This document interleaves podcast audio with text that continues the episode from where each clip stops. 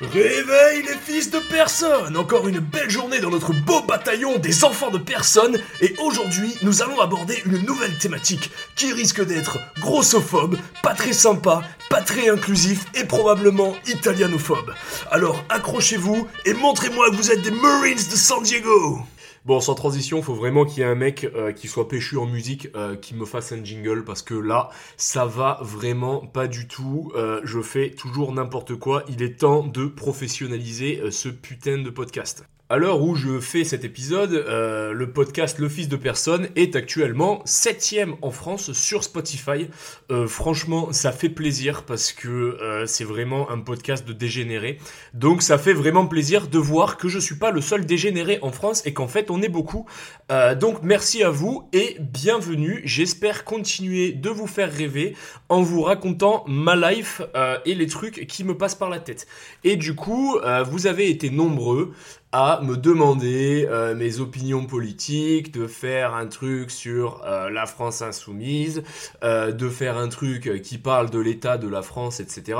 Et en fait, je pense que vous avez demandé à la pire personne pour ça, euh, mais du coup, je vais faire un podcast où en fait, euh, je vais globaliser euh, mon avis sur la société et sur la politique en général. Donc déjà, pour vous donner un peu de background, moi je viens du sud-est de la France, qui est loin d'être la partie de France la plus inclusive. Bon, il y a des parties pires, type la Corse, mais on est quand même, je pense, dans le top 3 des départements qui te fait le moins de cadeaux dans ta vie d'enfant. surtout que moi, j'ai grandi entre les années 90 et 2000, donc du coup, par exemple, mon daron, il fumait euh, des grosses Marlboro rouges dans la BX, les vitres fermées. Et si t'avais les couilles de tousser, euh, tu te prenais une clacasse dans la gueule ou au pire, on te disait arrête de tousser. Voilà, c'était une époque où pour apprendre à faire du vélo, ton père, il te mettait en haut d'une descente et il te lâchait. Et si tu te rétamais, euh, fallait pas pleurer parce que pleurer, c'est pédé. la première fois que je suis monté sur une moto, c'était une Piwi 80, c'était la Piwi de mon pote Jordi que je salue d'ailleurs s'il écoute ce podcast. Euh, première fois que je suis monté en moto, je me suis vautré, je me suis pété le poignet. Mon père a couru dans ma direction euh, pour relever la moto. C'est-à-dire que j'ai vu mon daron arriver en slow motion, moi j'étais là en mode... Euh, mon, père est arrivé en petite foulée type gladiator là comme ça slow motion. Il est arrivé, il m'a sauté par-dessus et il a redressé euh, la piwi en mode euh, attention, le samplon 98, ça va faire venir les sangliers dans le jardin. Euh, limite, c'était ça l'ambiance. Donc forcément, je vais être très très éloigné de la doxa du mec des années 2000 qui a grandi à Levallois-Perret ou Neuilly-sur-Seine. On n'a pas eu la même éducation. moi, mon père, quand il était déçu, je prenais une claque. Quand ma mère, elle était déçue, je prenais deux claques. Enfin voilà. Donc déjà, je pars avec un handicap euh, de tolérance et euh, d'émotion puisque euh, j'ai été raboté dès mon plus jeune âge par mes parents. D'ailleurs, à 15 ans, j'ai eu ma première meuf et à 16 ans et demi, elle m'a quitté pour un autre en plus. Donc vraiment l'humiliation. Euh, quand je suis rentré chez moi tout penaud, il y avait mon grand-père qui était là. Mon grand-père m'a demandé pourquoi je fais une tête de 6 pieds de long. Je lui ai dit "Oh, ma copine, elle m'a quitté et tout." Et tu sais, j'étais un peu penaud et euh, j'étais un peu trop euh, victime dans ma voix. Mon grand-père m'a secoué, m'a fait une grosse leçon de vie en mode dans la vie, tu vas te prendre des râteaux, il est temps d'avoir des couilles. T'es un homme et t'as des responsabilités dans ce monde. Voilà l'éducation que j'ai reçue dans les grandes lignes. Et je vous rassure, euh, ça ne m'a pas empêché euh, dans mon dans mes jeunes années euh, d'être un peu une merde. bien évidemment, moi avant que la puberté vienne me chercher et me dise tiens voilà des pecs, des épaules, ça c'est deux trucs là qui te servent de main pour écrire. tu peux aussi t'en servir à taper les mecs qui te parlent mal. et tiens ça c'est une bite, ça sert à se faire sucer. Avant que j'en arrive là, il m'est arrivé par moment dans mon enfance de me faire bolos par des mecs plus forts que moi. Il m'est arrivé d'être une victime.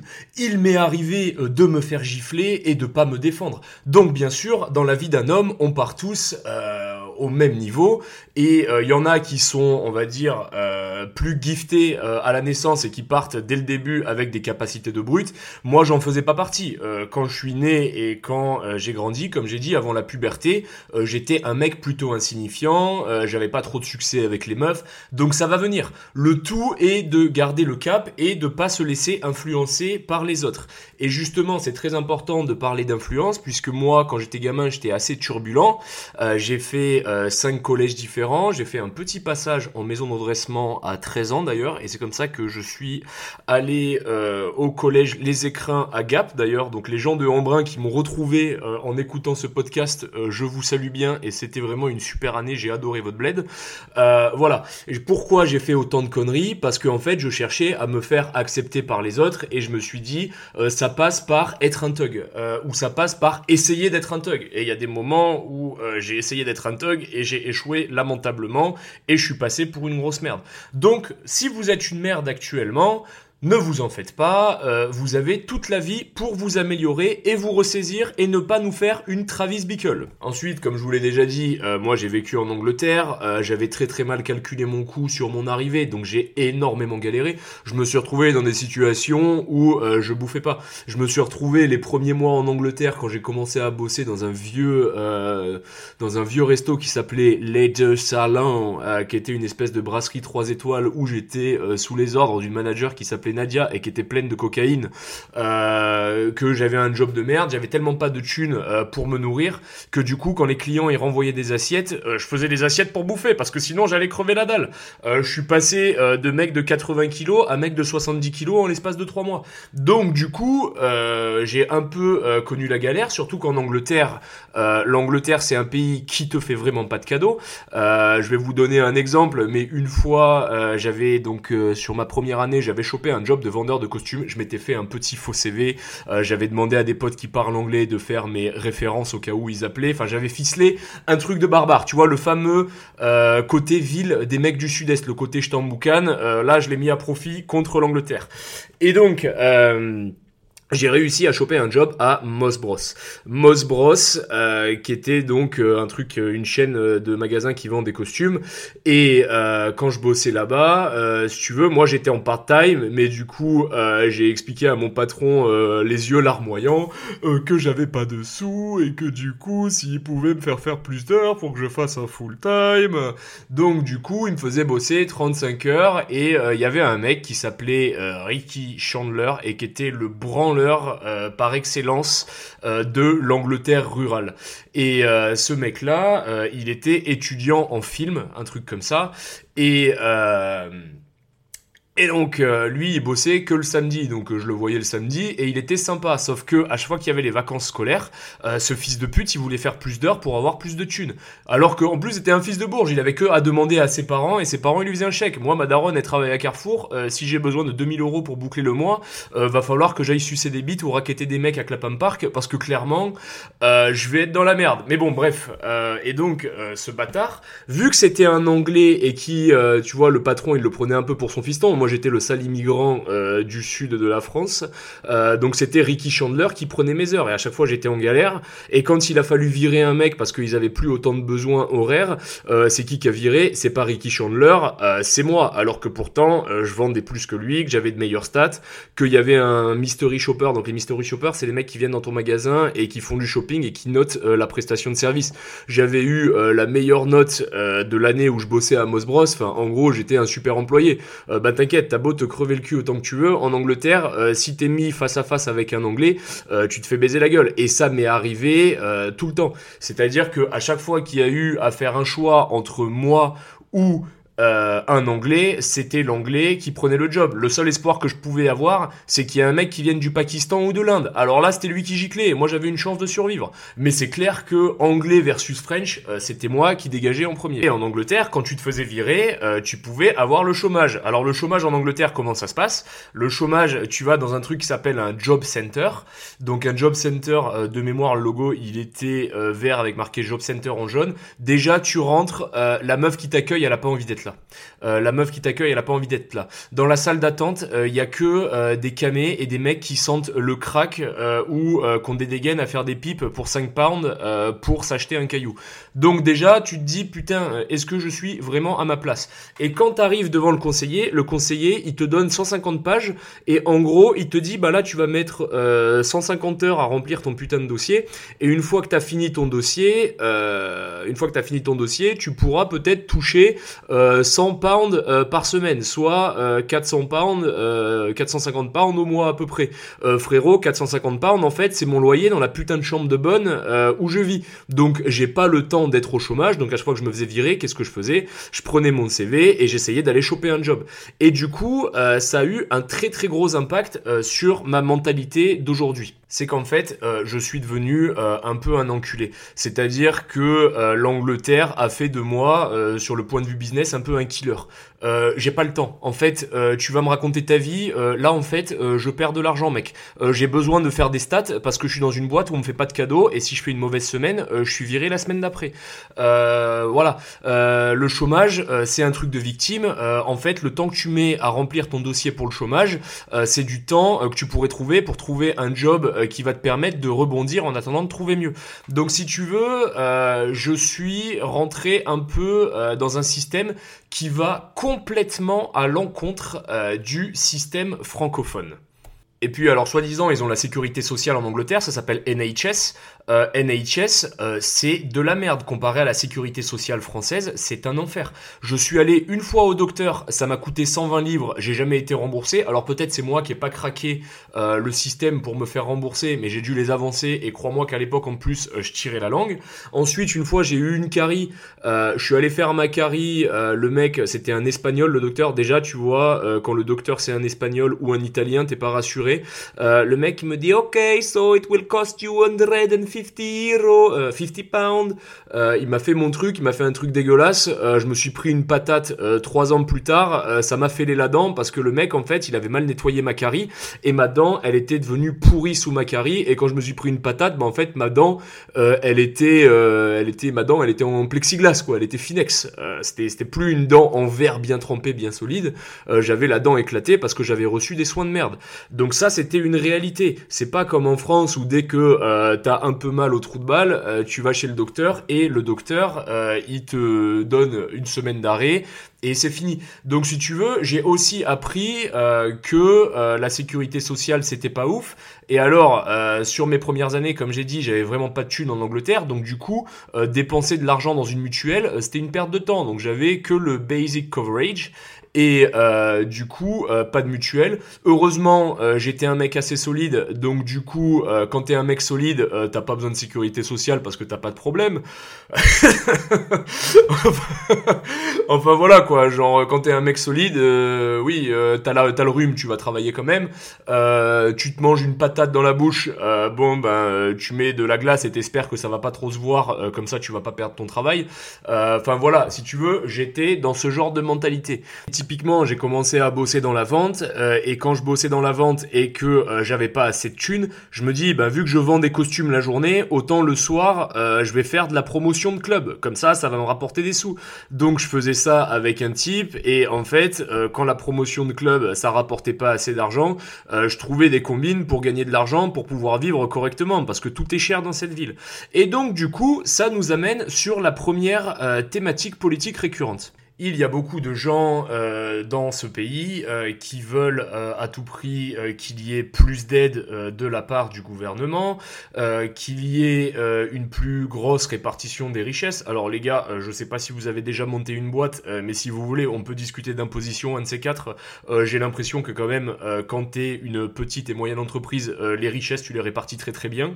à la rigueur, faudrait peut-être aller sonner chez Carrefour, ou chez Leclerc, ou chez la FNAC, ou chez Darty mais nous, euh, les PME, euh, je peux vous assurer que je me fais euh, taper derrière la nuque euh, comme si j'étais un putain de phoque et que le gouvernement c'était un inuit et que le bâton c'était les impôts. bref, ça c'est le premier point. Et ensuite, on a vu beaucoup de gens de parler de la, parler de la retraite. Donc déjà, ça c'est quelque chose que même si j'y connais relativement rien en politique, de base, depuis François Hollande, je suis convaincu que j'aurai pas de retraite en fait. Voilà. quand j'étais à l'armée, à chaque fois que j'ai fait des vols vol en hélico, que ce soit en France ou alors en théâtre d'opération extérieure, comme c'est marqué sur le papier, on te dit oui, gardez bien les papiers, ça sert pour les annuités, pour la retraite. je sais toujours pas ce que c'est une putain d'annuité.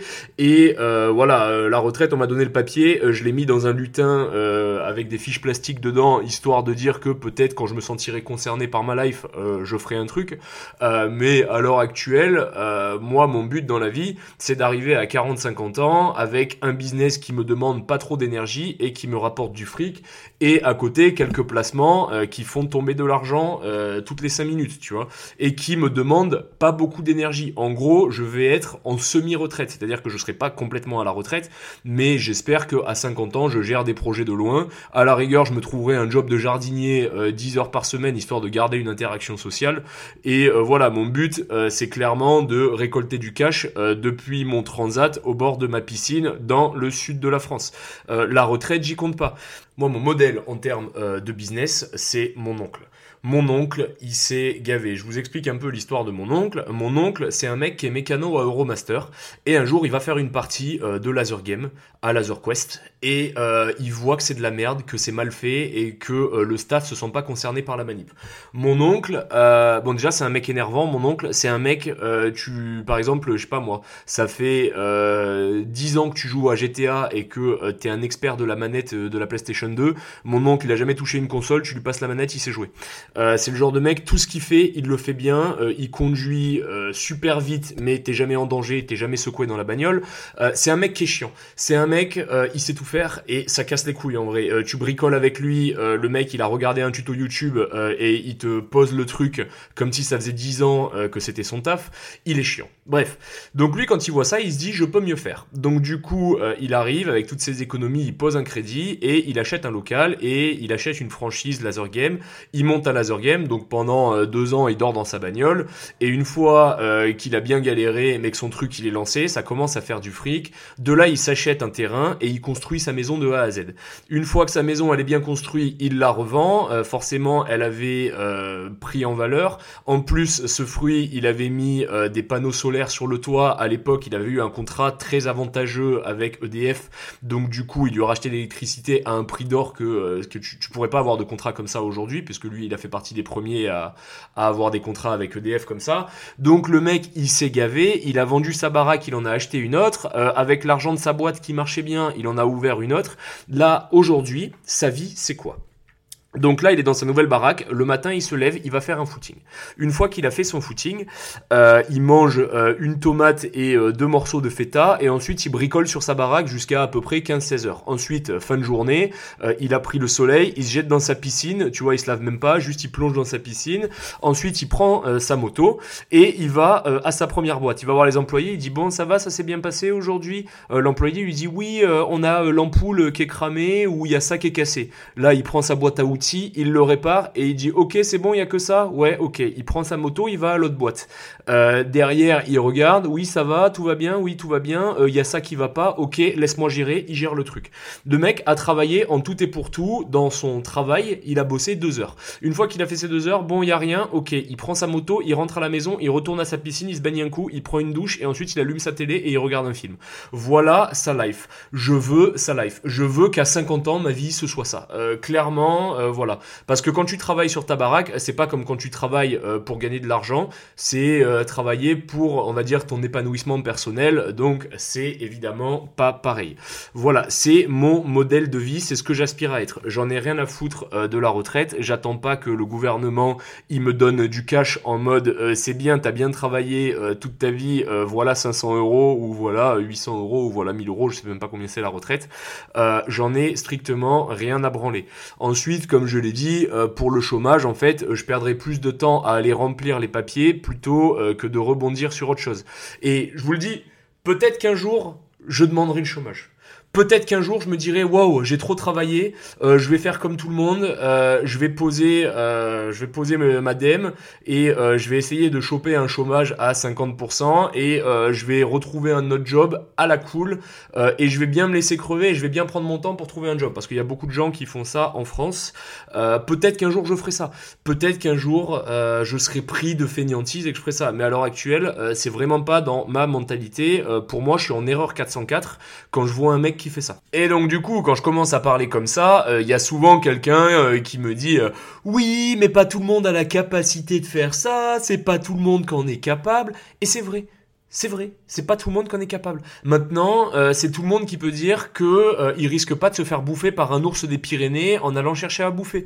Euh, c'est tout le monde qui peut dire que il y a la sécurité sociale. voilà, donc la sélection naturelle, elle est quand même pas poussée à son paroxysme aujourd'hui. Donc du coup, oui, c'est sûr que pas tout le monde peut bosser 7 jours sur 7, pas tout le monde peut prendre un visio à 21h, c'est comme ça. C'est comme ça. les gars, il n'y a pas d'argent facile, enfin il y a plein de techniques pour faire de l'argent euh, qui sont complètement légales. Euh, tu peux euh, complètement avoir un CDI et le soir bosser sur un business avec ta micro-entreprise et payer tes impôts et être un mec carré accepté de la République. maintenant, l'argent facile qui tombe sans rien faire, soit t'es le cul bordé de nouilles, tu joues au loto, ou alors tu fais de la crypto-monnaie et par chance, t'as investi par hasard au bon moment beaucoup d'argent. Mais bon, le plus souvent, les mecs qui font de la crypto-monnaie, euh, ben, il y en a 10% qui sont euh, pétés d'oseille et qui font des bons placements, et il y en a 90% euh, qui explosent leurs économies. Euh, moi, je me suis mis à la crypto vite fait une fois, euh, c'était cool, j'ai eu beaucoup de chance, j'ai fait pas mal de thunes avec le Dogecoin, enfin pas mal, j'ai fait quelques milliers d'euros avec le Dogecoin sur un placement complètement aléatoire, et derrière, je l'ai réinvesti en ETH, en Bitcoins, ensuite le Bitcoin et l'ETH, ils ont remonté, j'ai tout vendu parce que ça me saoulait de contrôler au milieu de la nuit, voir le cours du bordel. Quand j'ai tout vendu, je me suis dit, ouah, je me suis gavé, je crois que gagné mais entre 1500 et 2500 balles, un truc comme ça. Euh, déjà, l'énergie que j'ai mis dedans euh, n'était pas rentable par rapport à, au gain que j'ai eu. Et ensuite, euh, le Bitcoin et le TH ont continué de monter. Et en fait, si j'avais pas tout vendu comme un fruit, j'aurais peut-être gagné le double. Ça m'a tellement mis la haine que je me suis dit, je, plus jamais je fais de crypto-monnaie. Voilà, je suis une victime. ça m'a saoulé la crypto-monnaie. Il n'y a pas d'argent facile. Ou alors, il y a de l'argent facile, deux solutions. soit t'es une femme et tu fais un OnlyFans ou tu fais pute. soit t'es un homme euh, et euh, tu t'orientes vers le crime. Là, oui, tu vas faire de l'argent et en plus, il sera pas déclaré, tu n'auras pas d'imposition, c'est nickel. Par contre, derrière, euh, tu risques d'avoir d'autres problèmes, genre le gros Sergueï ou Malik le vicieux qui vient te trépaner à la maison dans ton sommeil pour te voler ton matos. Donc, en fait, il n'y a vraiment pas d'argent facile, même dans les solutions où tu as l'impression que c'est des solutions qu'on dirait de facilité quand j'étais à l'armée, euh, la grande mode, euh, c'était Herbalife. Donc t'avais plein de trous de balles euh, qui venaient en mode ouais Herbalife et tout, nanani nanana. et en fait, si tu veux, il y a des mecs qui arrivent à faire de l'argent avec Herbalife. comment tu fais? Bah tu niques tes potes. C'est-à-dire que tu leur vends tous le pack Silver, enfin je sais pas comment ça s'appelle là, et derrière ils tapinent pour toi. La plupart des gens généralement vont abandonner parce qu'ils n'ont pas la fibre d'enculer leur propre famille, ou alors ils vont créer des réseaux sociaux et ils vont enculer euh, des gens qui pensent qu'ils vont devenir riches. Euh, enfin voilà, si tu veux, il y a beaucoup d'escroqueries. Euh, moi, je suis pas un expert en crypto-monnaie, donc je vous recommanderai jamais de faire de la crypto-monnaie parce que j'y connais rien et que je connais plus de gens qui ont perdu des thunes que de gens qui en ont gagné. Je connais un mec qui gère très bien la crypto-monnaie et qui roule avec une Nissan GTR. Voilà. Euh, ceux qui, me connaissent sur Paris, ils savent de qui je parle. Euh, c'est le seul mec que je connais qui gère bien la crypto. Euh, tous les autres, à chaque fois que tu parles de crypto, c'est oh putain j'ai mis des sous et ça a baissé, j'ai perdu ma thune, j'ose même pas regarder. Voilà. Donc ça, Herbalife, l'argent facile, voilà, ça prend pas les gars, ou alors ça prend une fois sur 112. Ensuite, généralement, quand j'ai dit ça, on me répond oui, mais la plupart des gens qui sont riches et qui sont milliardaires et millionnaires en France c'est des gens qui viennent de bonnes familles à la base. Oui, c'est vrai. Quand t'es un prolo, euh, déjà, euh, faut pas viser euh, le milliard parce que sinon tu vas jamais y arriver. Euh, faut viser quoi? Faut viser avoir une maison avec la piscine, une femme que t'aimes et euh, des enfants et essayer de manquer le moins possible. Voilà, c'est ce que tu devrais viser. Oui, la vie est injuste. Il y a toujours eu des élites. Voilà, le prolo qui veut lancer une boîte, il chope un CDI pour payer son putain de loyer et le soir il travaille. Voilà, c'est comme ça qu'un prolo monte sa boîte. Euh, le mec de bonne famille, euh, quand il monte une boîte, euh, bon, ben pendant trois ans, il se rémunère pas et il fait fructifier sa boîte. Et derrière, il part quand même en vacances l'été au Cap Ferré et euh, il part euh, faire du ski à Courchevel avec papa et maman l'hiver. Oui, c'est comme ça. la vie est injuste. Moi aussi, ça me révolte par moments. euh, je vois des gens qui font trop les entrepreneurs, qui font des podcasts où ils disent à quel point ils ont révolutionné le milieu de la start-up. Frérot, ta boîte, t'as fait euh, trois levées de 6 millions euh, pour pouvoir la lancer.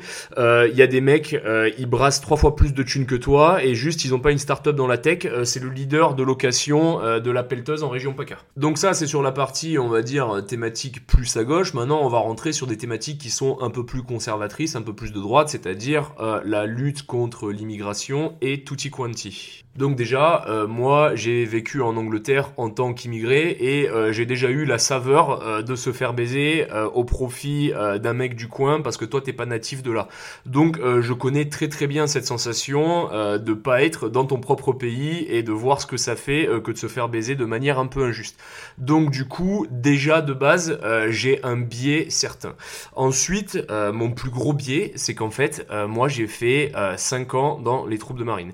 Donc, les troupes de marine, c'est un putain de collectif métissé. Avant d'aller dans l'armée, j'avais jamais vu un Tahitien, je savais même pas ce que c'était un Kanak, euh, je savais même pas où c'était la Nouvelle-Calédonie en fait. Euh, Wallis et Futuna, euh, je savais même pas ce que c'était non plus, je savais même pas qu'en France on avait ça.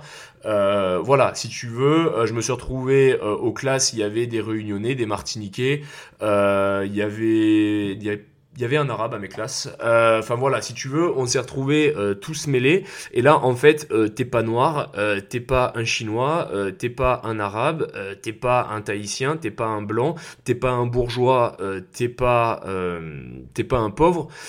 T'es un putain de marsouin, le niveau zéro de la vie sur terre. T'es la pute de, du régiment, t'es un elfe de maison. Ton métier, c'est de te faire insulter et de nettoyer. Pour l'instant, t'as pas encore fait tes preuves. Tout le monde est logé à la même enseigne. Euh, Il y avait un mec qui disait dans l'armée, il n'y avait pas de racisme, tout le monde est traité comme un noir. Euh, voilà, c'était la punchline. Et d'ailleurs, c'était un mec euh, qui était noir qui me disait ça. Euh, donc bon, voilà. Euh, si tu veux, en partant de là, euh, je peux pas avoir les mêmes orientations euh, que certains partis d'extrême droite. Parce que à l'armée, je me suis retrouvé dans des situations, euh, pas forcément des situations en mode c'est la guerre, c'est le soldat Ryan, hein, mais des situations de la vie de tous les jours, euh, des situations où j'avais paumé un truc et j'étais dans la merde parce que j'allais me faire démonter, euh, des situations où j'avais euh, pété un truc euh, qui allait m'empêcher euh, de mener à bien ma vie sur le terrain, et c'est déjà arrivé que ce soit des noirs qui me sauvent les couilles, c'est déjà arrivé que ce soit des tahitiens qui me sauvent les couilles. Donc du coup, en fait, si à partir de demain, je commence à faire l'apologie de la race blanche euh, en France, euh, derrière, je suis un fils de pute parce que euh, j'ai servi avec tout un tas de mecs qui n'étaient pas blancs et qui étaient des métèques euh, et on s'est retrouvés ensemble dans la merde, dans les mêmes situations. Donc en fait, je serais un putain d'ingrat euh, de faire ça et c'est pour ça que l'armée, je pense que c'est aussi une expérience très enrichissante, c'est que ça te permet euh, justement euh, de voir des gens qui viennent pas du même milieu que toi et qui sont aux antipodes de toi. Euh, ça te permet de voir des gens euh, des quatre coins de la France, que ce soit le nord de la France ou la Lorraine, ou alors encore les dom-toms. Donc du coup, ça va t'offrir une certaine clairvoyance sur le monde qui t'entoure. Et du coup, sur Paris, j'ai eu l'occasion euh, de rencontrer pas mal de fachos. Alors pas fachos euh, dans la définition euh, Nupes, c'est-à-dire que eux, ils ont galvanisé le terme facho à à partir du moment où euh, t'es pas un mec de gauche, euh, t'es forcément un facho. Euh, je parle de facho réel. Donc la dernière fois là, il y a quoi, il y a deux trois semaines, j'étais avec un mec qui faisait que parler du complot juif, que c'est la faute des juifs, le monde de la pornographie et tout. Enfin bref, euh, en gros, on avait fait toutes les saloperies de ce monde. euh, et certes, il y a sûrement euh, des juifs qui ont fait des saloperies. Euh, certes, la famille Rothschild, euh, c'est pas une famille d'enfants de cœur, euh, mais bon, c'est pas tous les juifs. Et le mec, il était là et à un moment, il pose la question, il dit à cette table qui est antisémite? En mode, euh, et sinon, euh, vous les gars, vous faites du badminton. Et donc du coup, moi, mon pote, il me regarde, il sait que je suis juif, tu vois. Et il me regarde euh, en mode un peu gêné, tu sais. Et moi, je le regarde et je lui dis, bah moi, en fait, ça va être très compliqué d'être antisémite parce que en fait, je suis plus sémite que anti. Euh, faut savoir un truc, c'est que moi, ma daronne, elle est ashkénaze euh, et que en fait, ma famille, euh, à la base, c'est des juifs de Pologne côté maternel et que il s'est passé un truc un peu chiant en 1939 et euh, il y en a plus beaucoup. Donc du coup, euh, si jamais euh, je commençais aussi à faire l'apologie de la France blanche, en fait, je chierais aussi sur mes ancêtres, bien que ce soit des blancs, etc., euh, c'est quand même des gens qui se sont fait exterminer euh, pour leur appartenance ethnique. Donc du coup, si moi je commençais à catégoriser, je serais un fils de pute. Maintenant que j'ai dit ça, maintenant que j'ai dit ça, on va passer sur le registre euh, 2 de ma tolérance. Moi, je suis français, euh, j'ai servi l'armée française, j'ai grandi euh, dans le sud de la France, euh, donc je me considère très français. Je paye mes impôts en France, euh, je suis français. Ok. Euh, si je vois un juif euh, qui commence à avoir euh, des discours à la con euh, sur la France et euh, à dire oui Israël, Israël, Israël, euh, gros, vas-y, allez, casse-toi, va vivre en Israël, me casse pas les couilles. Si il y a un Algérien qui commence à dire nique la France et tout, frérot, t'as dit que t'étais algérien, ça veut dire que t'as les papiers, va vivre en Algérie. Si t'es un mec, je sais pas moi, qui vient de Barbados et que tu dis que l'État français il est raciste et que c'est un État de fils de pute, bon, euh, mon gars, en fait, euh, va vivre à Barbados. Euh, J'en ai strictement rien à branler de tes origines. Pour moi, il y a deux catégories de personnes. Il y a les fils de pute et les mecs ok, tu vois. Soit t'es un mec ok, soit tu comprends comment ça marche et t'acceptes le système avec ses défauts et avec ses avantages, soit tu vas te faire enculer. Quand moi je vivais en Angleterre, il y avait plein de trucs qui me révoltaient en Angleterre. J'étais loin d'être le citoyen le plus modèle. En plus, j'étais jeune et j'étais un peu fougueux, donc il m'est arrivé de faire deux trois combines.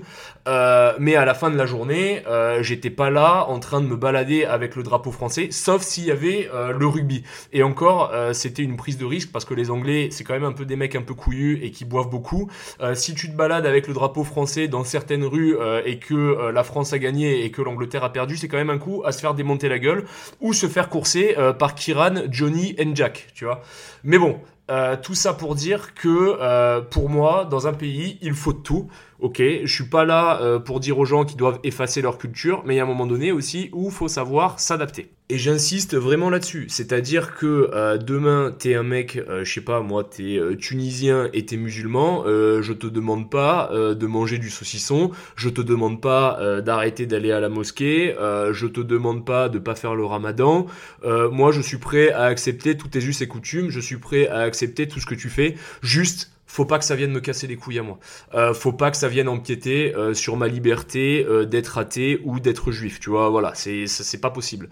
En fait, et au même titre que moi, le fait euh, que je sois pas quelqu'un de très euh, dans la spiritualité, euh, s'il y a un mec qui est religieux, je respecte ça. Au contraire, euh, j'ai un profond respect pour les gens euh, qui ont la motivation de se lever le dimanche matin pour aller à l'église, le vendredi pour aller à la mosquée. J'ai un profond respect pour ça, de connaître sa religion. Voilà, c'est quelque chose qui demande du travail. J'ai un profond respect pour eux du moment qu'ils me cassent pas les couilles, du moment euh, qu'ils viennent pas euh, me dire que en fait euh, moi je suis un sybarite et que je vais aller en enfer. Oui, de toute façon il y a, très peu de chances que j'aille au paradis dans tous les cas. Donc c'est comme ça. Et ça, euh, c'est du bon sens pour beaucoup de gens dans ce pays, Dieu merci. Euh, aux yeux de certains Parisiens, euh, je me suis déjà fait euh, taxer de facho pour ça. Ce qui est très marrant, c'est que euh, quand j'étais dans le sud de la France, je suis un mec qu'on pourrait qualifier de centriste, voire de gauchiste. Et quand je suis à Paris, j'ai l'impression que je suis le petit bonhomme moustachu énervé de Darty. Ça, c'est quelque chose qui me troue le cul aussi, c'est que en fait, tout est question de perspective et de l'endroit où je me trouve. C'est pour ça que j'arrive pas vraiment non plus à me catégoriser euh, politiquement, puisque euh, franchement, la population m'aide pas. Aussi vient le fait que à l'heure actuelle, il y a aucun parti de France euh, qui me fait bander. À la rigueur, il y a Jean Lassalle euh, que je trouve divertissant.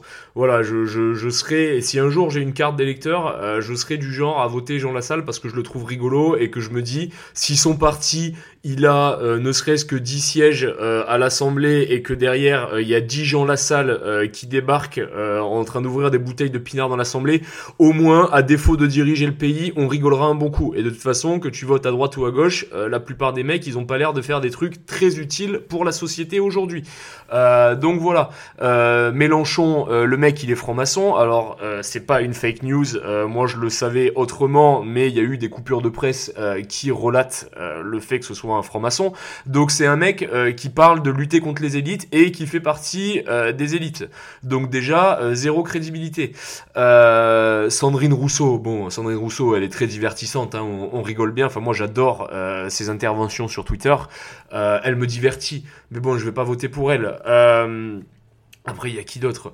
Euh, Bon, euh, Macron, c'est la continuité du gouvernement de François Hollande. Bon, le gouvernement de François Hollande, moi je vivais en Angleterre quand il était en place, euh, voilà.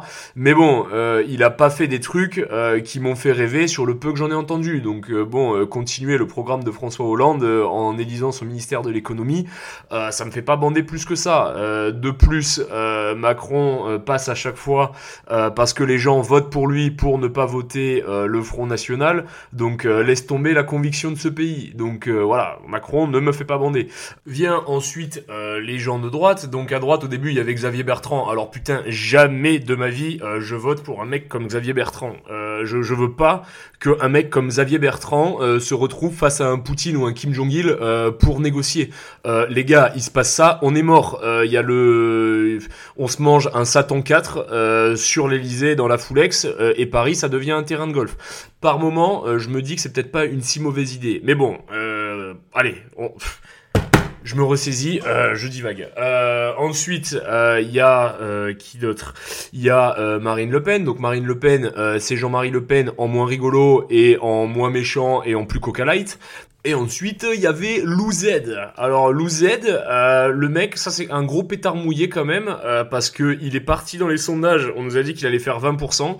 Euh, moi, j'ai même un pote qui faisait que m'en parler, qui m'a foutu son programme sous les yeux en mode il faut que t'ailles voter pour ce mec et tout. Et à la fin des élections, le mec, il a fait 7%. Alors quand même, petit caméo, assez rigolo quand même. Il faut rendre à César ce qui est à César. du coup, la campagne a été remboursée et derrière, on a vu euh, le Yannick Jadot euh, en tachycardie euh, et Valérie Pécresse qui, pour la première fois de sa vie, allait devenir pauvre. Donc du coup, si tu veux, c'était un peu une expérience sociale. J'avoue, J'avoue, eux, pour le coup, ils ont quand même esquivé l'humiliation finale euh, de devoir sortir des sous de leur propre poche. Euh, ça, au moins, on peut pas leur enlever. Sur ce coup-là, ça a été un peu divertissant. C'est justement le problème, c'est qu'à l'heure actuelle, moi, j'ai une petite présence médiatique euh, légère. Hein, je suis pas Bill Gates, je suis pas Brad Pitt. Hein, je suis juste un mec qui fait des podcasts et qui fait des mèmes et qui fait des vidéos où il se fait taper dessus par Benoît Saint-Denis ou Michael ou plein d'autres. Donc, je suis loin d'être un mec multi médiatisé. Hein. Je suis un mec euh, très tranquille. Mais euh, le truc, c'est que tout le monde essaie de me mettre dans une case. Donc si on devait me mettre dans une case, euh, je dirais que je suis relativement de droite sur certains aspects, notamment sur des aspects business et des aspects, on va dire, méritocratiques. D'un autre côté, genre moi, en fait, je veux un gouvernement qui interagisse le moins possible avec moi. Je veux interagir avec mon gouvernement dans deux cas de figure. Euh, quand il euh, y a des problèmes de sécurité, spoiler alerte, en ce moment euh, c'est pas trop trop ça, c'est le bordel. tous les samedis il y a manif. quand il y a un mec qui se fait buter par la police, il y a une semaine d'émeute où il y a tous les optiques 2000 et les H&M qui prennent feu. derrière aussi, ça va, j'ai la chance de pas être une meuf, mais ça pourrait être très compliqué si j'étais une meuf aussi en 2023 parce que bah sécurité des femmes, c'est pas trop ça non plus en France. Donc déjà premier échec et ensuite un pays euh, que en fait le gouvernement je viens le voir que quand je suis malade parce que je paye des impôts et que je mérite la sécurité sociale que je paye. Euh, je veux que le gouvernement fasse des routes entretenues, je suis prêt à ce que mes impôts aillent là-dedans. Après euh, pour faire un plug anal sur la place Vendôme, euh, ça me casse un peu les couilles. Quand je vois euh, que il y a Louis Boyard à l'Assemblée nationale, que le mec il a jamais travaillé de sa vie et qu'il arrive avec les yeux rouges à l'Assemblée, oui, ça me casse un peu les couilles. c'est dans ces moments-là où je me dis, est-ce qu'il serait peut-être pas temps d'évoluer euh, vers une phase euh, d'optimisation fiscale? Euh, Voilà. clairement, là, ça me casse les couilles. Là, le gouvernement interagit un peu trop avec moi. moi, j'aimerais bien qu'il tienne ses distances et qu'il me laisse un peu ma liberté tant que je suis un citoyen modèle. À partir du moment où je deviens une nuisance pour le pays, euh, j'ai aucun problème à me faire fumer par la police. Euh, si les gars, euh, demain, je suis plein de cocaïne, alors chose qui n'arrivera pas parce que je me drogue pas, mais admettons, je nous fais une pierre palmade et je fais un délit de fuite, si la police me fume, acclamez la police. Je vous en supplie, ne dites pas que j'ai subi une bavure policière. Je l'ai mérité. J'avais qu'à pas prendre de la coque et ma voiture après et enfoncer un monospace familial. Et m'enfuir en plus. Si la police me fume, acclamez la police, remerciez-les de faire leur travail, remerciez-les euh, d'être aguerris avec leurs armes et d'avoir vidé euh, leur chargeur euh, dans mes gros pecs et de m'avoir buté. Voilà. Là, le gouvernement peut interagir avec moi. Si je deviens une nuisance pour le bien commun de cette société, moi je suis complètement pour me faire raboter par le gouvernement qui m'envoie le GIGN si je commence à prendre mon 12 et à menacer mon chien de ma fenêtre. Voilà. Euh, là, oui, envoyez-moi le GIGN, euh, mettez-moi 50 rafales dans le corps. Le jour où je fais ça, les gars, euh, c'est que c'est que je l'ai mérité. Si la police me fume, c'est que je l'ai mérité. Bon, par contre, si demain on me retrouve inanimé dans mon appart avec une lettre de suicide, il y a anguille sous roche parce que j'ai une très belle vie, je suis très content de ma vie actuelle, j'ai une Ducati, je me fais sucer régulièrement. voilà, là j'ai pas de raison de me suicider. Il y a des trucs qui me cassent les couilles dans la vie mais en vrai, je vis bien, euh, je respecte mes semblables, mes voisins m'apprécient et j'apprécie mes voisins, euh, je paye mes impôts, euh, je ne me drogue pas, il m'arrive de me mettre une cuite de temps en temps avec mes potes, mais c'est bon enfant, c'est bonne ambiance. voilà, Là, clairement, je vous ai dit un truc au préalable. si la police me fume et que j'étais sobre et que je ne menaçais personne, là oui. Mais si jamais je venais à péter un câble et faire une pierre palmade, euh, si la police me fume, euh, c'est le jeu. Donc là, je suis d'accord pour que le gouvernement interagisse avec moi. Si mon voisin se fait buter parce qu'il a fait une pierre palmade et que ma voisine me dit, vous avez vu quand même, euh, il s'est fait tuer alors qu'il conduisait en état d'ébriété et qu'il est rentré dans une voiture et qu'il a fait un délit de fuite, je lui dis, eh ben putain, heureusement que je suis pas flic parce que moi, j'en aurais mis 4 de plus dans la tête. Voilà, tu vois, ça c'est ma vibe. Et en fait, aujourd'hui, tout le monde veut essayer de se trouver une catégorie euh, politique. Et en fait, moi, mon aspiration dans la vie, euh, c'est euh, de ne pas être un mouton. En fait, je sais ce que je ne veux pas être. Qu'est-ce que je ne veux pas être dans la vie? Je ne veux pas être Ed Sheeran, par exemple. Et je dis pas ça parce qu'il est roux. Euh, pourquoi j'aime pas Ed Sheeran euh, Parce qu'il est fade en fait. Ed Sheeran, euh, c'est la version humaine de la bougie senteur vanille cannelle de chez Ikea qui a été faite en Chine. Voilà. ça c'est Ed Sheeran. Qu'est-ce que je lui reproche à ce pauvre homme? Dans une époque où on fait que yapper autour du consentement, déjà ça m'étonne qu'on me demande pas mon consentement quand je rentre dans un magasin et qu'il y a Ed Sheeran qui est en train de me gerber sa musique dans les oreilles. Pourquoi quand je suis rentré dans le magasin on m'a pas dit attention à vos feelings. Euh, là, il y a des musiques de Ed Sheeran. Euh, les musiques de Ed Sheeran sont une agression. Pourquoi? Donc, de mémoire, il s'est fait connaître avec euh, la chanson qu'on voit à tous les mariages de Chloé, qui s'appelle Thinking Out Loud. Donc, je vous ai pris cette chanson avec les paroles parce qu'il y a plusieurs trucs qui sont rigolos. vous parlez peut-être pas tous anglais, donc ne vous inquiétez pas, je vais traduire. Donc c'est la chanson, hein, vous la connaissez. And I can't sweep you off of your feet. Will your mouth still remember the taste of my love? Et là, là, exactement là, uh, Will your mouth still remember the taste of my love? Euh, est-ce que ta bouche se souviendra euh, du goût de mon amour? Donc là, euh, Chloé, en fait, la musique de ton mariage, c'est une musique qui parle d'avoir du foutre sur les lèvres. Donc déjà, voilà, quand vous êtes là à dire oh waouh, les chansons de Ed Sheeran, elles sont trop belles, voilà, faut savoir de quoi ça parle déjà.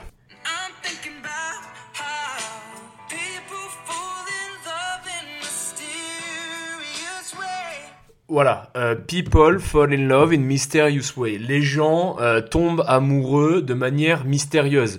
Alors ça, c'est un autre truc qui me fume. Il y a tout le monde qui veut te convaincre que leur histoire d'amour est plus belle que la tienne. non, c'est pas vrai. on a tous des histoires d'amour relativement lambda. on a rencontré la Lisa en boîte de nuit ou au bar ou sur Tinder ou euh, dans le métro par accident, euh, je sais pas, éventuellement parce que tu as ramassé ses livres à l'université, ou éventuellement parce que tu l'as trouvé bonne à l'amphithéâtre euh, et que euh, tu as réussi à lui passer un mot, si tu fais partie de l'élite de ce pays qui fait des études. Euh, voilà, c'est très très rare qu'il y ait des histoires d'amour qui sortent de ce carcan. Et ensuite, il y a ça aussi.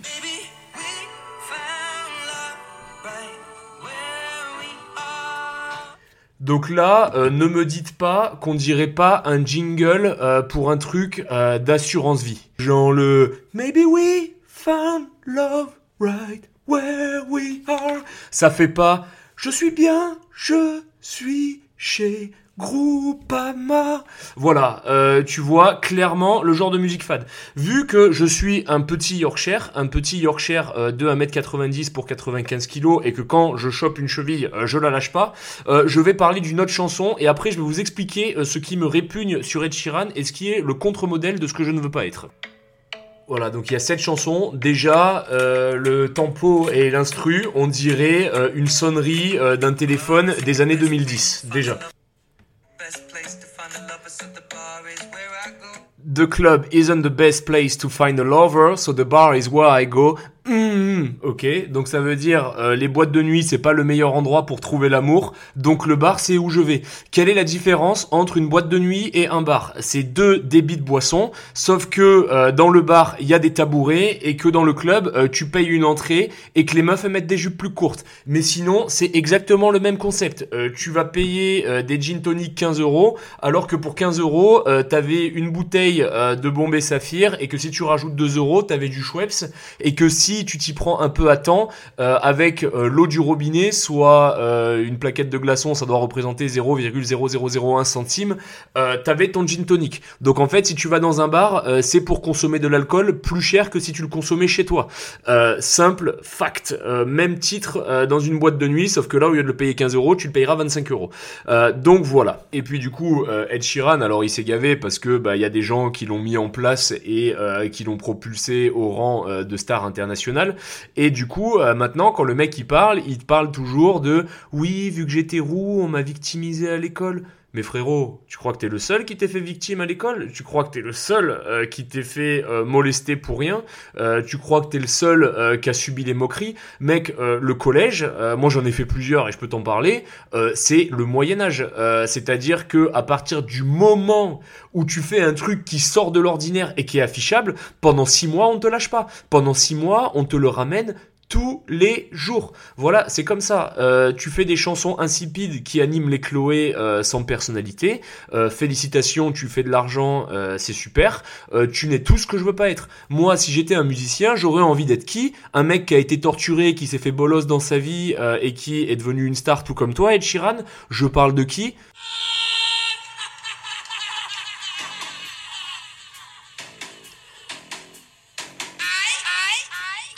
Je parle évidemment du lourd Ozzy Osbourne. Est-ce que Ozzy Osbourne, il a fait de la politique? Est-ce que Ozzy Osbourne, il fait de la démago politique? Euh, Non, Ozzy Osbourne, ils ont eu le malheur de l'inviter à un concert euh, pour la paix dans le monde. Ils ont fait un lâcher de colombe, il y en a une qui s'est posée sur son épaule. Il lui a arraché la tête parce qu'il était complètement camé et qu'il jouait de la guitare. Euh, je préfère un mec comme ça. Ozzy Osbourne, mon petit Ed Sheeran, il te remballe x10 en talent et il s'est pas permis de faire le quart de démago que toi tu fais. il est pas arrivé en mode euh, mon père il m'a violé, il a juste fait du rock et il s'est camé. Alors certes, euh, c'est pas non plus euh, un truc de fou, mais au moins on se souviendra plus longtemps de la musique de Ozzy Osbourne que la musique de Ed Sheeran ou de Taylor Swift. Taylor Swift qui parle que de déception amoureuse. À un moment donné, Keket, faut se reposer les bonnes questions et se demander pourquoi tous tes mecs qui te larguent. voilà. donc si tu veux, ça représente ce que je veux pas être en termes de personnes médiatisées. Parce que si tu commences à essayer de faire un truc qui est accepté de tous plus, bah en fait, le noyau dur de ton audience, il va trouver que tu te ramollis et que tu es en train d'avaler des sabres. Et les gens que tu essaies de séduire, ils vont trouver que t'en fais pas assez et que tes efforts sont pas suffisants. Donc du coup, tu vas te casser les dents. Je vais vous prendre un exemple qui m'avait particulièrement marqué il y a quelques années. Donc vous n'êtes pas sans savoir que en ce moment, la grande mode de la société de consommation, c'est ce que la droite appelle le wokisme et ce que la gauche appelle rien en fait. je sais pas comment ils appellent ça. bref, le wokisme, on va utiliser le mot wokisme. Qu'est-ce que c'est? C'est quelque chose qui est poussé par toutes les plus grandes stars de la planète, qui est poussé par les plus grandes marques de la planète, donc Coca-Cola, tous les grands cabinets de conseil. C'est-à-dire que toutes les grandes marques de ce monde passent en mode rainbow color pour la Pride Month. Ces mêmes marques qui sont rainbow color en Occident et bien sûr en Arabie Saoudite ou en Chine ou quoi que ce soit, le logo ne bouge pas. la thématique est poussée par tout plein d'agences de communication qui font des campagnes de communication autour de l'inclusivité. voilà, donc c'est clairement un truc de consommation pur et simple. Bref, maintenant que ça c'est établi, il y a donc une féministe parisienne, je pense qu'elle habite dans le 15e parce qu'à chaque fois que je vais dans le 15e pour acheter des trucs, je la croise. et donc, cette femme-là, elle avait fait un post pour parler du prix de la protection hygiénique. Euh, je sais plus ce que c'était la thématique parce que bah forcément je suis pas au courant de toutes les thématiques politiques, mais je crois que c'était un truc autour du prix des serviettes hygiéniques. Et elle avait fait une photo avec une serviette hygiénique et euh, elle avait utilisé, elle avait fait l'erreur d'utiliser le mot femme pour parler de règles. Et elle s'était mangé un tonnerre de merde euh, de la part de tout un tas de ben, de gens, on va dire plus impliqués par des thématiques woke, qui lui étaient tombés dessus en lui disant euh, oui, il euh, n'y a pas que les femmes qui menstruent, euh, arrête de genrer, enfin bref, elle s'est mangé un petit bad buzz alors que la meuf, elle faisait un post féministe. Elle était en train de faire un truc pour parler de la cause des femmes, donc un truc qui euh, relativement euh, prône euh, l'acceptation et la tolérance. elle a pas fait un truc en disant qu'il fallait renvoyer tous les Arabes au Maghreb et tous les Noirs en Afrique. Elle a fait un truc qui parle de serviettes hygiéniques. voilà, normalement c'est un truc que j'ai envie de te dire inattaquable. Euh, voilà, il euh, y a des meufs qui protestent pour des serviettes hygiéniques. C'est pas moi, homme, euh, qui vais dire à une meuf, vas-y, ferme ta gueule, elles sont plus chères. Et alors, non, c'est pas moi qui paye les serviettes hygiéniques.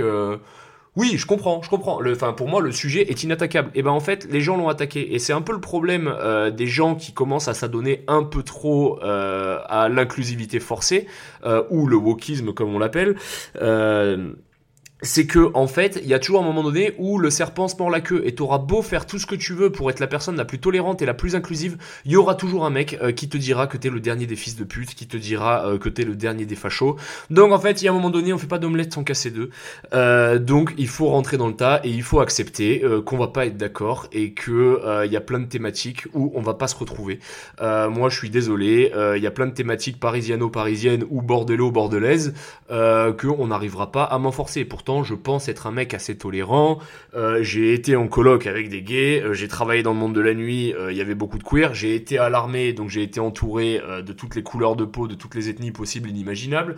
Je pense quand même être un mec ultra tolérant. j'ai même connu, bah, comme je disais, la vie en Angleterre quand on n'est pas dans son pays. Alors certes, ça reste un pays de blanc et certes, ça reste à peu près dans l'Union européenne, mais ça reste quand même un pays où t'es pas chez toi. donc, je me veux tolérant et euh, je me veux capable euh, d'accepter euh, les personnes qui valent le coup dans mon cercle d'amis et dans mes cercles sociaux. Mais je ne sucerai pas de sabre, je n'avalerai pas des grosses couleuvres. Et ça m'amène à ma conclusion. Moi, je demande à ma petite audience euh, qui m'écoute euh, sur le podcast Le Fils de Personne ou aux gens qui me suivent sur Instagram, euh, ne cherchez pas à me mettre dans une case. moi, je vis ma propre life. je la vis comme je l'entends d'ailleurs. J'ai des amis que je considère et qui sont fiables et sur qui je peux compter. maintenant, la politique pour moi, c'est l'opium du peuple. c'est ce qui nous divise et c'est ce qui fait qu'on perd notre temps à l'heure actuelle pour gérer de réelles thématiques dans ce pays. Parce que sur les thématiques politiques, les deux côtés mentent. tu les mettrais les deux face au réel. Alors en ce moment, c'est les gauchistes, mais demain, ce sera les gens de droite. notamment les gens d'extrême droite, par exemple, qui se sont montrés très pro-russes et qui maintenant euh, savent plus trop sur quel pied danser et essaient de se voiler la face en disant non mais euh, Poutine il a un plan. Non non il a pas de plan mec, euh, il s'est mis dans une dans une manœuvre militaire qu'il n'arrive pas à contenir et qui va durer encore un long moment et il y a des gens qui vont mourir inutilement. voilà, euh, si tu veux, euh, ne me mettez pas dans une case. Venez, on kiffe euh, nos vies et éventuellement on kiffe ce podcast. on s'amuse et on accepte de pas être d'accord de temps en temps et d'avoir des sujets de divergence. Comme je vous l'expliquais, on a chacun nos biais et moi, je vais peut-être sonner très hardcore sur certains sujets par rapport à mon vécu personnel et où je vais être complètement à côté de la plaque et fermé. Et en fait, tu n'arriveras pas à me faire bouger mon opinion parce que j'ai grandi et j'ai vécu comme ça et point barre. Au même titre euh, que toi, tu seras peut-être pas d'accord avec euh, certains points de vue que j'ai parce que tu as grandi complètement différemment. Donc venez, on perd pas notre temps, euh, on évite de se faire manipuler par des cons qui dorment dans un hémicycle et qui ont un chauffeur et qui touchent 5000 euros par mois. ces gens-là ne représentent pas ce pays, ils sont à la routasse complet et ils savent pas ce que c'est que de travailler une journée. Demandez à Louis Boyard ce qu'il a fait comme taf. si le mec il a travaillé dans une guinguette à vendre des panini, je serais surpris tellement je pense qu'il a pas bossé dans sa vie. Euh, voilà, des gens comme ça, euh, au même titre que les politiciens qui sont en train de bosser sur la loi de programmation militaire. Il y en a qui sont dans le match et qui connaissent leur sujet. Euh, il y en a, ils ont jamais mis un pied à l'armée et le seul moment où ils ont vu l'armée, c'est à des journées portes ouvertes. ces gens-là, ils ont aucune considération pour les hommes de terrain et aucune compréhension.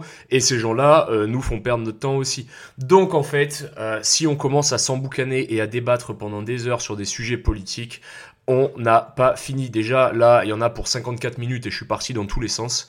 Euh, donc ça serait vraiment très compliqué si je devais rentrer sur des thématiques politiques tous les jours. Après, euh, si Marlène Schiappa ait refait un truc très rigolo ou que Sandrine Rousseau ait dit un truc rigolo, je serais le premier à en rigoler. Euh, bien sûr, au bout d'un moment, ces gens-là restent quand même très divertissants. Mais par pitié, ne nous éparpillons pas, restons sur le bon délire, restons sur l'autoroute du kiff. les amis, je vous fais des gros bisous et je raccroche la veste parce que là, faut clairement que j'aille me doucher. J'ai transpiré sur ma chaise. Euh, en calbut avec toujours mon fusil à pompe qui me regarde. Euh, d'avoir parlé d'Ed Sheeran, euh, ça m'a fait transpirer comme une prostituée un jour d'escale. donc là, clairement, il faut que j'aille laver mon gros corps. Je vous fais des gros bisous et surtout, je vous aime.